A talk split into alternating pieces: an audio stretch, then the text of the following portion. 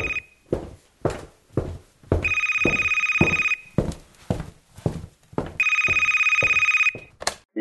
firmeza? Oi, tudo bem? Tá ligado, né? Eu tava aí nas quebradas aí, fiquei muito tempo aí trabalhando nos corre aí, muito louco aí, motoboy, motoboy dos vinhos, vinho, bag in box, tá ligado? Você fraga bag in box, que vinho lá, vem no plástico muito louco lá, 5 litros, velho, 5 litros. Então, seguinte, pô, será que rola aí e tal? Pô, você tá trabalhando com vinho agora, né? Isso, já faz um tempinho que eu trabalho com vinho. Nossa, ih, do céu, tá ligado? Eu fiz um negócio aí, viajei, viajei ali, ó, fui pra, pra, pra França, né, fazer Europa, ligado? Fiz uma viagem louca aí. É lógico que fui na carga do avião, né? Que classe econômica aí, tipo, tinha a classe C, eu fui na classe E, né? Mas foi doido, fui no avião grandão lá, tá ligado? No teco-teco. Aí parei lá, parei lá, cheguei lá na França, lá, sabia falar nada, né? Sabia falar nada de francês, os caras da bonjour, tá ligado? Primeiro, eu tentei ficar na quebrada lá, né? Aí fui arrumar um biquinho lá, tinha um bazuca lá, BR lá, né?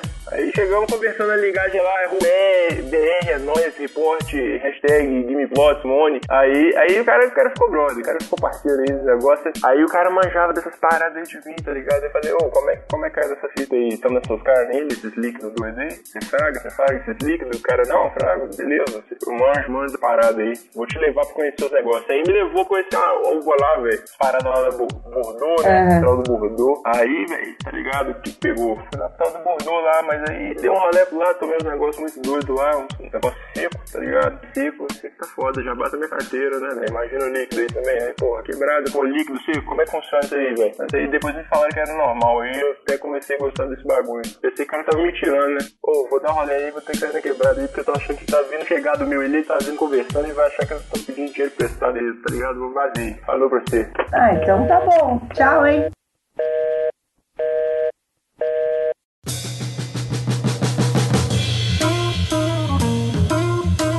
VinhoCast com Átila Dias e Jéssica Marizek.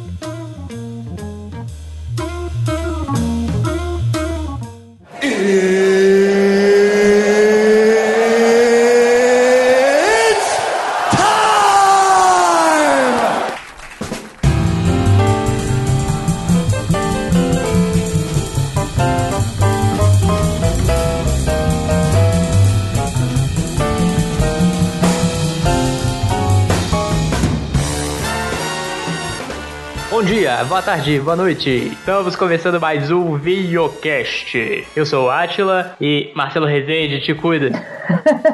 Marcelo Rezende, cuida. É. ele, tá, ele tá com medo agora, viu? Você viu, né? Te. Corta pra mim. Oi, eu sou a Jéssica Marizek, tamo aí. Então, senhoras e senhores, voltamos com mais um programinha e hoje é dia de Giro do Vinho, aquele jornal maravilhoso que conta com três notícias, uma relevante, uma normal e uma merda. Só que, excepcionalmente hoje, nós não teremos a presença da nossa notícia merda. Porque, Por por incrível que pareça, todas as notícias estavam muito legais. É Muito verdade. legais. Exceto a do Jay-Z, só que a Jéssica gosta do Jay-Z, então a gente não vai poder falar dela. Eu não vou falar mal do Jay-Z porque I got 99 problems and a bitch you won. Então vamos lá, galera. I got 99 problems, but a bitch ain't one.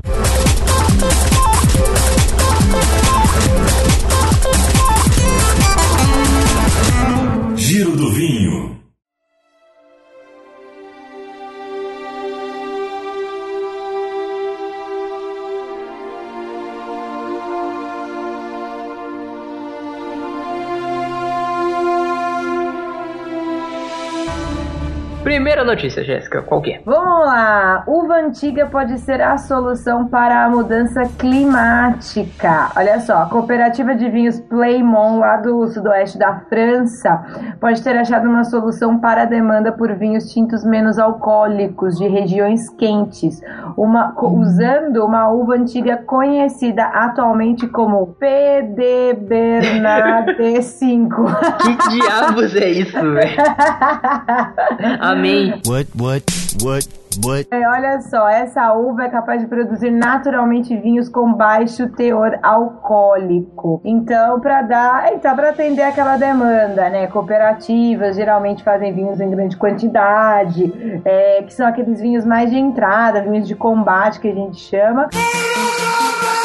E pode ser aí uma solução mesmo para escassez de vinho no mundo, né? Olha só. De acordo com a revista Dega, por causa da sua composição química, a uva pode ser combinada aos tipos de maior teor alcoólico e mais importante, pode ser plantada em regiões mais quentes do que o normal. Caraca. Com isso, a uva pode contribuir muito para a solução dos problemas causados pelas mudanças climáticas. Olha, sensacional, incrível, né? Então, por exemplo, dá pra você fazer um corte com Cabernet Sauvignon, dá pra você fazer corte com Isso. Syrah, dá pra você plantar no Nordeste. Exatamente, exatamente. Totalmente excelente, né, cara? É, e de acordo também com a revista Dega, países como a França e a Itália podem sofrer muito no futuro com as mudanças climáticas, com o aquecimento global. Por isso, a descoberta de variedades que resistam a temperaturas mais altas é uma grande vantagem para esses países. A gente já falou sobre isso aqui no, no Vinhocast. Exatamente. Você não ouviu? Ouça os programas anteriores que aí você vai ver quando a gente fala disso. Verdade. É um fato muito importante, porque as regiões europeias, né, todas são de clima temperado e com isso esse clima vai tá mudando, né? Tá mudando aos pouquinhos, a temperatura tá subindo e com isso tá rolando uma desnaturação de todas as uvas nativas, né, dessas regiões. Uhum. E esse clone, essa uva do Exterminador do Futuro aí, ó,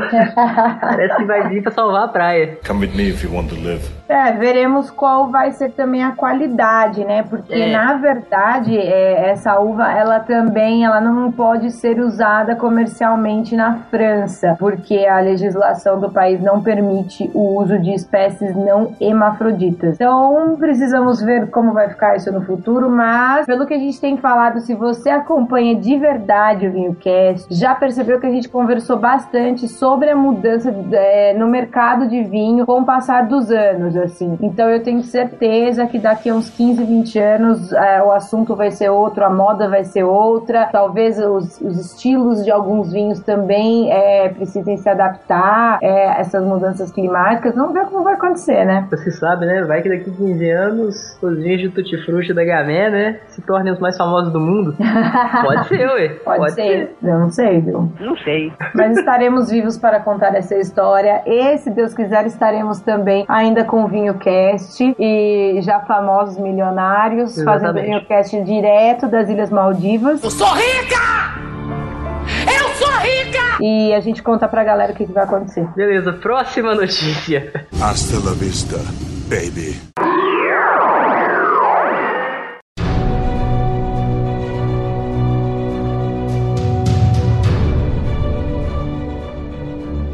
Olha, a próxima notícia é uma notícia que não vai mudar a sua vida e que eu e o Atila já não aguentamos mais falar sobre isso. Principalmente que a Jéssica gosta da Inglaterra. Eu amo a Inglaterra, mas em nome de Jesus.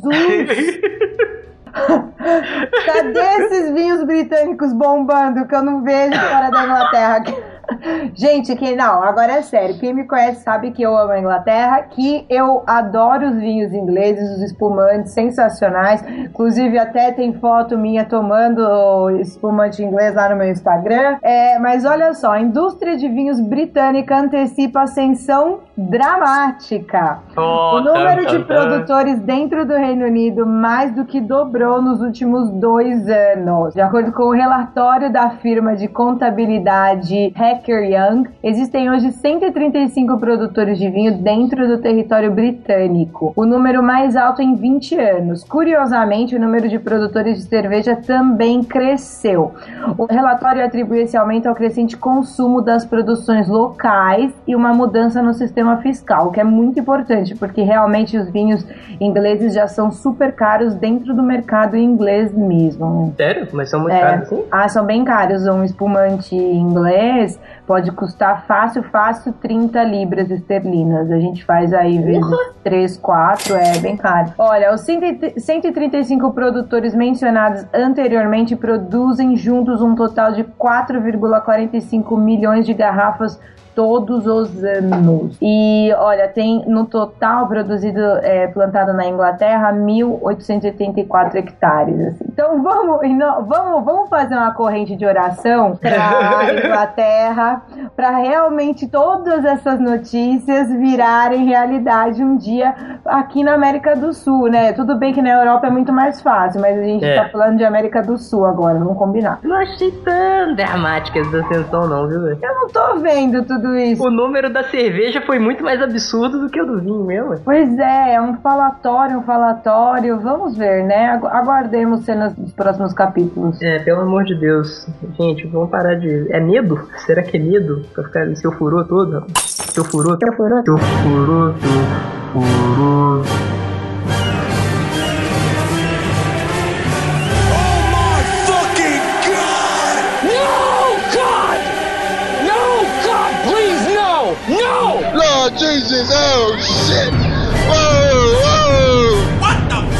Você é burro, cara, que loucura. This is madness!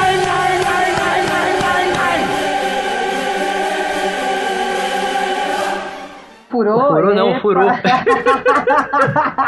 Ô, furou não, furou, gente. Mas, ah, não sei, ou é muito marketing, né, meu? Porque você sabe que marketing é tudo. Às vezes os caras estão com nada e ficam lançando essas notícias aí pra, pra chamar atenção, né? É, porque pelo amor de Deus. Não é verdade? A, a, a- Kate Middleton já tá no segundo filho, acabou de casar, já tá no segundo filho e os vinhos ingleses ainda Nada, estouraram. nada. Calma, Não acontece nada ainda, só fala, gente. Oh, Jesus, viu? Vamos lá, próxima notícia.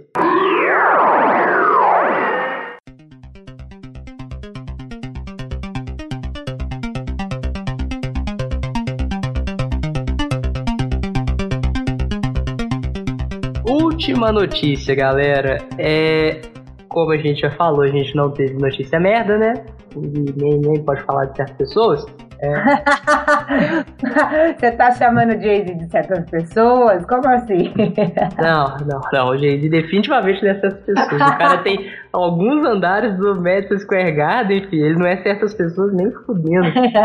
É o seguinte, a gente vai entrar com uma notícia que vai ser bom pra todo mundo, principalmente você, queridíssimo ouvinte de podcast. Mesmo. As novas pesquisas descobriram que o vinho pode proteger contra a perda auditiva. Olha que maravilha. Olha que maravilha, hein? Apolônio, é você, Apolônio! É você mesmo, Apolônio! Se todo mundo achava que a perda auditiva estava ligada diretamente com a idade, se enganaram. Não é bem assim que funciona.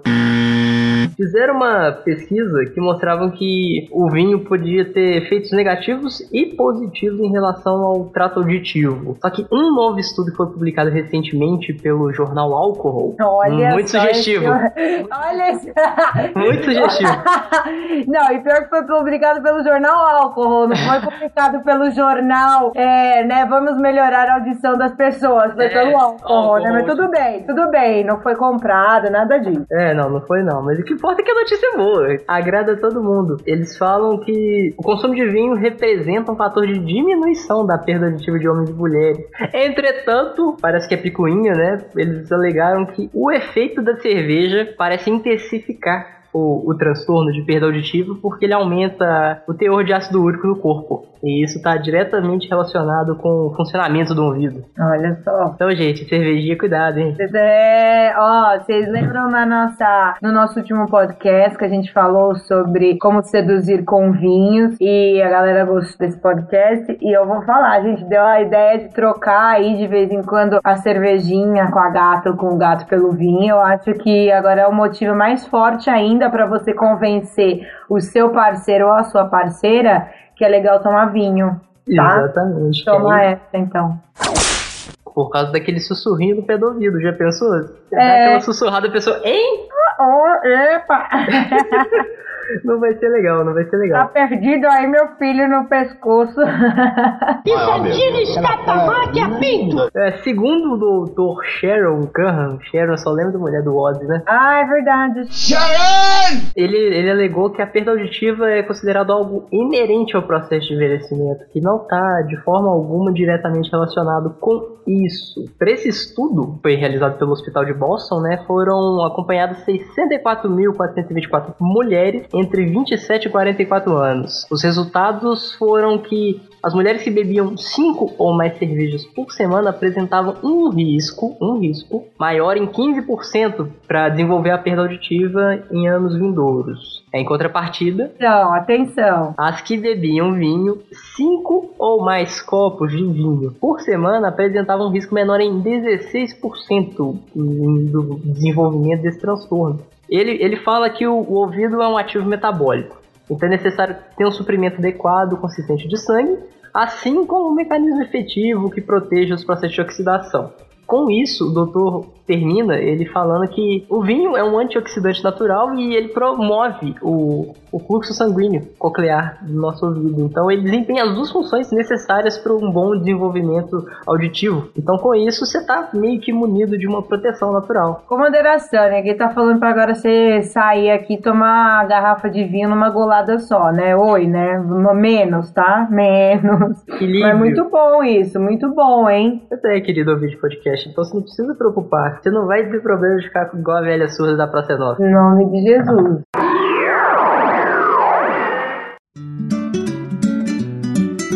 Então, foi isso. Olha, vocês viram que foi rápido e indolor. Foi uma dose homeopática incisiva. Exatamente. E olha só, o próximo podcast vai ter surpresa, né, Acho? Vai, vai ter surpresa, vai ter quadro novo. Vai ter quadro novo!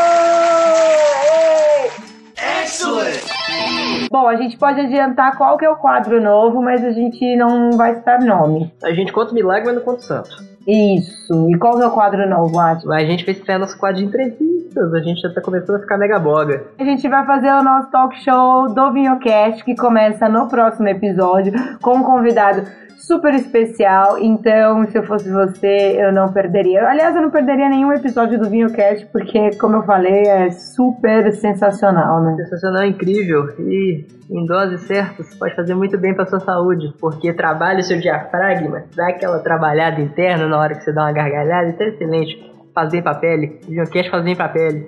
Faz bem pra pele, é verdade, é verdade. Então é isso, garotada. Se você gostou, compartilha. Se você não gostou, dá like. Comente, comente os episódios, faça contato com a gente. Todas as informações estão no post, nossos perfis do Twitter, das redes sociais e tudo que você tiver direito para poder falar com a gente. Muito bem, obrigada. Beijo pra você. Beijo, tchau. Você ouviu Vinho Cast.